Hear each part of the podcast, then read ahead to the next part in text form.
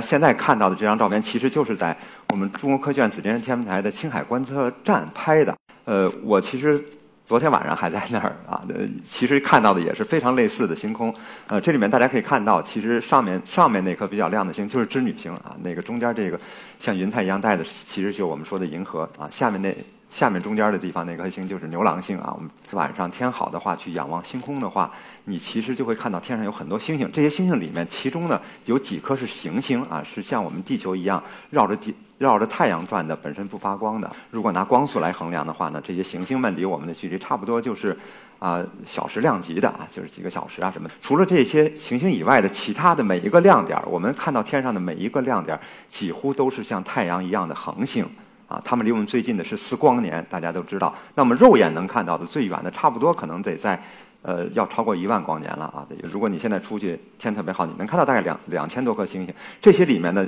有些是离我们可能是几十光年远，那么就说我看到的其实是它几十年前的样子；也有一些可能离我们几百光年远，甚至几千光年远。其实我们作为自然科学的基础研究啊，其实我们的出发点可能跟很多呃其他领域不太一样，就是你会发现天文学家们他们关心的其实是那些可能跟我们地球没什么关系，也跟我们人类。没什么关系的事儿啊，但实际上最后我们会发现，天文学会影响我们，基础研究也会特别深的影响我们。但是呢，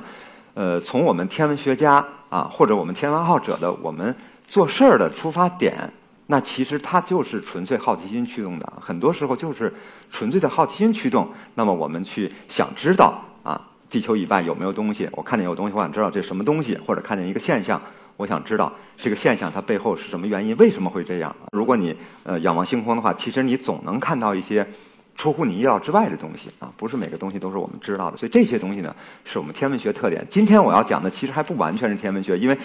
讲到外星人的时候，其实他我我想就他其实跟我们可能就有关系了，不是一个完全没关系的事儿啊。所以外星人本身他也不单纯是我们天文学研究的一个问题。但是我今天呢会跟大家分享一下，就是从我或者说从我们天文的角度怎么看这个事儿。那么说起外星人，大家更多的时候会想 UFO，UFO 本身它其实是不明飞行物。就如果大家仔细关注我们平时的媒体啊，各种各样媒体经常就会有 UFO 的报道，经常有人说 UFO。我们实际上是把 UFO 跟外星人是连在一起的啊，很多时候或者呢，我们平时生活里面，如果你遇到一些你觉得解释不了的现象，那很多人就会把它说 UFO 啊，或者说是外星人，因为一旦你说外星人的话，因为外星人你可以想象，就是说。如果真有的话，那肯定不一定都跟我们一样，或者一定会比我们，比如更傻。但是肯定也有比我们厉害的，也有比我们聪明的。所以，当你遇到一个解释不了的事儿的时候，有些人会倾向于就直接说这外星人干的，那你就不用解释了。但实际上，我们严格的说，UFO 它只是不明飞行物。那么，如果你去看媒体上有关 UFO 的所有的这些报道的话，你会发现，就是我这里列列出几类啊。第一种就是实际上你看到你真看见天上有一个东西在飞啊，我们叫不明飞行物，你不知道它是什么。那它对你来讲就是 UFO，所以 UFO 一定是存在的啊，UFO 肯定存在，这个没问题，因为它不明飞行物嘛，对吧？实际上，像我们现在看到很多例子，就甚至就是有的飞机，当你不知道它是个飞机的时候，它就是 UFO。包括呃，我们其实最近的一些年的比较有意思的目击事件，其实很多是跟我们的航天发射有关，或者跟我们的军事任务有关系啊。比如说这个反导实验啊等等啊，你会发现那个现象出来，可能大家就会看的就会觉得特别奇怪啊。另外还有一些，比如说像地面射灯反射在云层上，你会看到有光斑在天上乱动啊。那还有一种情况，其实就是你看见天上有一个东西，但是它其实没动啊。但是你如果你拿摄像机去拍它的话。你拍的时候手再抖一抖啊，你放大一下，然后它对焦再不好，它再一会儿这个呃自动调焦，你其实也会拍到一个，这都是例子啊，而且这些这些例子其实也都被有些专家啊，包括天文学家们有有个别的会说，哎，这东西肯定不是我们地球人能做出来的啊。当然这句话的意思言外之意，当然这跟外星人有关，但其实如果你仔细看的话，其实它只是一个恒星。或者是行星，如果大家真的有这种事，你把当时你观测的时间地点记下来。如果当时天晴的话，其实你回过头来再拿手机找个星图软件，你一查就知道啊。那么这个东西它其实就是，比如说就是天狼星啊，或者就是比如说是什么。金星啊，这种情况我们遇到过很多次啊，因为遇到的事儿太多了，所以在这告诉大家，就当你看见一一个东西，其实它不动，它就已经不能不能叫不明飞行物了。那么还有一种情况，就是媒体上现在说的很多，包括国内国外的媒体，很多的 UFO 的照片，大家看啊，或者视频，很多时候其实是，你其实我没看见东西啊，我就想拍风景，我拍一个照片或者录一段视频，我拿回家一看，哎，那上头有一个呃小圆的东西啊，在天上的，好像这种情况下呢，其实它就。理论上，我认为它就根本跟不明飞行更更不沾边了。它有各种各样的情况，有的当然可能是一个小虫子，比如从这儿飞过去了。那么还有一种情况就是所谓的鬼象，就是我们天文学里面，其实在我们的就是折反射式望远镜系统里，就当我们拍天上，因为我们也老拍星星，如果有一个亮星在我们市场里面的话，由于我们这个折反射系系统的这个构造的问题，光光学问题，它其实那个它的在底片上的，就是它在那个探测器上的像会在。眼光的反射回去，会在它关于市场中心对称点会产生一个假的像啊，这个东西你肉眼看看不见的啊。其实现在这个灯，比如在这儿，大家拿手机去拍这个灯。你不要把这个灯搁到中间，你把这个灯搁到你手机的左上角，你去看你的右下角一定会出来两个 UFO 啊。如果我把这个这两个灯搁在我手机的右上角的话，它一定会在左下角出两个灯。这是我们知道的事儿。但是呢，你要看这个媒体上很多 UFO 啊，就好多啊，都都是这样。当然也有的时候是一些，比如说呃摄像的时候那个镜头边缘的金属框的反光等等啊，这是因为我们。弄过很多这种案例啊，当然除了这些东西以外，这基本上是我认为已经是大家平常很多 UFO 拿这套基本上就就在里面了。但是呢，也还有个别的极少数的情况是确实是是人为的做出来的。因为现在这个 PS 的技术，包括这个大家也都知道，我其实想做这个东西是很容易的，所以这个也是在网上流传比较多的。所以当然也仍然确实是有个别的，我觉得是有个别的案例，我们现在没。嗯，看上去可能不太容易解释，我觉得这是不能排除的。就是说，很多时候我们不是光目击、光说了，你要光听他说的时候，有的时候这事儿确实比较麻烦。以前因为就是包括央视他们采访的时候，以前就会去给人做测谎什么的啊，就是那那像，但这种事儿呢，我觉得你再怎么测谎，你即使测出来你觉得他骗你，其实这件事儿你不能百分之百排除。但这种事儿呢，我觉得除非他是一个就是有很多不同地方大家都报告类似的事儿，你还可以研究一下。这种事儿单一的这种一个人这么说的，其实他不是我们很难。我用科学的办法去研究它啊，所以这事儿我觉得可以存疑，先搁那儿啊，这个就不管了。呃，那么从我现在的结论就是，我个人认为，至少是我或者我们，比如说北京 UFO 研究会啊，我我也是在这个研究会里面。那我们看到了各种各样的案例，我我认为到目前为止没有一例案例能够真的说明这个 UFO 不明飞行物是跟外星人的飞船有关啊。我们把它叫飞碟啊，其实 UFO 它不是飞碟啊，但是 UFO 是很普遍的，这是我要说的啊啊！大家看这个银河，其实。我们现在肉眼看到的这几千颗星星，其实都是一个我们叫做星系的啊，一个一个更大的一个天体系统里面啊，离我们太阳比较近的啊一些啊一些天体啊。这张照片其实是我们太阳所在的一个更大的一个天体系统啊，我们把它叫做星系。那么星系是我们宇宙里面相对来讲就是呃算是一个比较基本的这么一个一个单位啊。我们现在天文学研究其实已经知道，我们整个的宇宙是一百三十七亿。岁啊，已经一百三十七亿年了。然后这个我们可观测宇宙的空间范围呢，如果拿光速来衡量，就是一秒钟三十万千米这个速度啊，走一年的时间，我把它叫一光年啊，这是一个长度单位。那么我们的可观测宇宙的。大概的空间范围是一千亿光年左右啊，就所以大家可以想象想象，就是在这么大的时间空间范围里面，我们会会发现有很多很多星系啊，这是我们知道的一个很大的天体系统。实际上，我们的星系本身呢，我们在整个的这个宇宙里面的星系的数目啊，大概一万亿左右啊。那么这个银河系本身呢，它是一个直径大概是十万光年那么大的这么一个。呃，像大盘子一样，中间是有一个球球状的分布啊，好多好多的星星分布在这个大盘子盘面上和这个球上啊，这个直径是十万光年。那么这里有多少？我们银河系有多少个恒星呢？差不多这个数目是呃一千多亿个啊。我们银河系里面啊，就宇宙里面的普通的一个星系，我们银河系里面就有一千多亿个像太阳一样的恒星。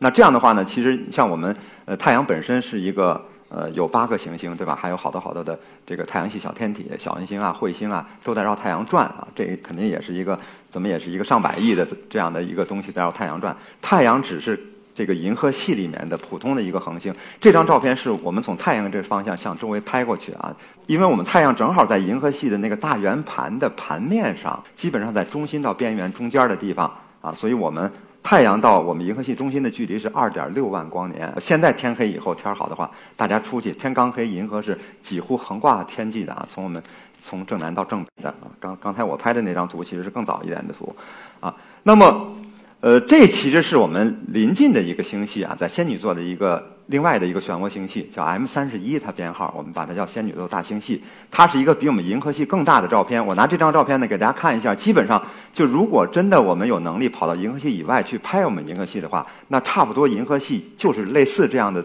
这样的一个东西啊，那也只是银河系比它小一点。这个直径是十五万光年大，所以它比我们的恒星数会更多啊，那更多好几千亿颗恒星。但大家想一想，因为我要谈的话题其实是外星人，对吧？首先就是说，到底有没有外星人啊？呃，这个问题呢，从我们天文学的角度，因为刚才我已经说了，宇宙中大概有一万亿个星系，对吧？我们银河系里面有一千多亿个恒星，差不多我们银河系里面的恒。行星的数啊，像地球这样的行星的数目，大概也是一万亿啊。所以从这个角度来说，我认为啊，基本上从天文学家的角度，我们会认为，即使就在我们自己的银河系里面啊，有一万亿个啊，甚至可能更多像地球一样的行星，那只有一个地球行星上有生命，这个可能性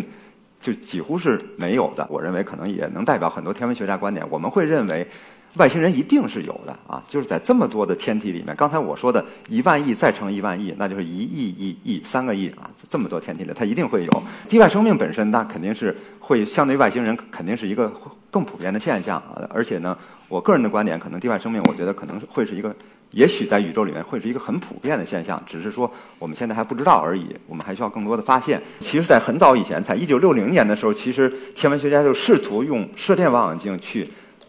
探测来自我们太空中不同方向的这个无线电信号，希望能够收到外星人的，比如说他们正在听广播或者看电视这样的信号啊。当然，一直做到现在，呃，大家也也很有名，叫 CT 地外文明搜寻。那么，同时现在它也一直有那个就号召大家参与嘛，我可以把计算机的屏保，然后去去参与这个搜寻。那这个事儿呢，到目前为止我们还没有特别，也还没有特别确凿的证据啊。但是同时还有一个就是就是叫。就主动的给外，我们要给外星人发信号的啊，这个其实就是这五千座一个球状星在 M 十三啊，然后曾经在一九七四年啊，当时天地球地球人就利用这个，本来我们射电望远接收这个信号的，结果它反着要发信号，朝着这个，因为球状星在这个一个方向里面，它的这个特别密啊，有上千颗恒星，这里每一个亮点其实都是一个太阳，它周围都有可能绕它转的像地球这样大石头，那么上面有可能有外星人啊，当然就是说这个信号我们就。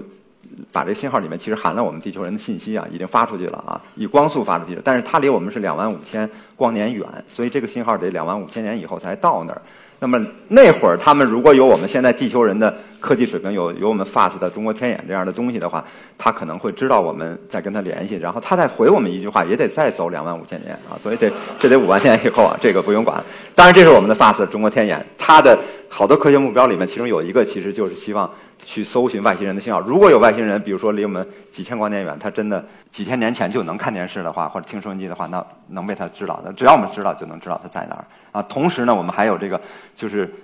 寻找绕着其他恒星转的这些行星啊。这是系外行星，这是那个呃开普勒望远镜。到目前为止，我们已经发现了四千一百一十二个系外行星，它基本上分布在大概三千多个恒星周围啊。其中有，所以就是有六百多个。恒星它周围是已经被发现不止一个行星了啊，这是截止到这个前几天的一个数据。那么这个里面，当然大家可能听说右上角这个叫开普勒四五二 b，对吧？这是我们地球人第一次在一颗类太阳恒星的宜居带里面发现了一颗类地的行星啊。当时说地球大表哥，其实这事儿也也还没有那么确认，因为我们并不知道它是不是真的是岩石类的，也不知道它大气啊。这等我们下一代光学望远镜有了以后，我们未来就能够去探测这些系外行星，就是说去去希望拍它们光谱，能知。知道它上面有没有生命啊？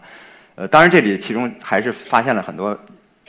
它是对着大概十万个恒星连续拍了好多年啊，然后去观测每一颗恒星亮度随着时间的变化。那么多数都是不变的，但是刚才有系外行星的话啊，那么它的亮度会隔一隔一阵子就会。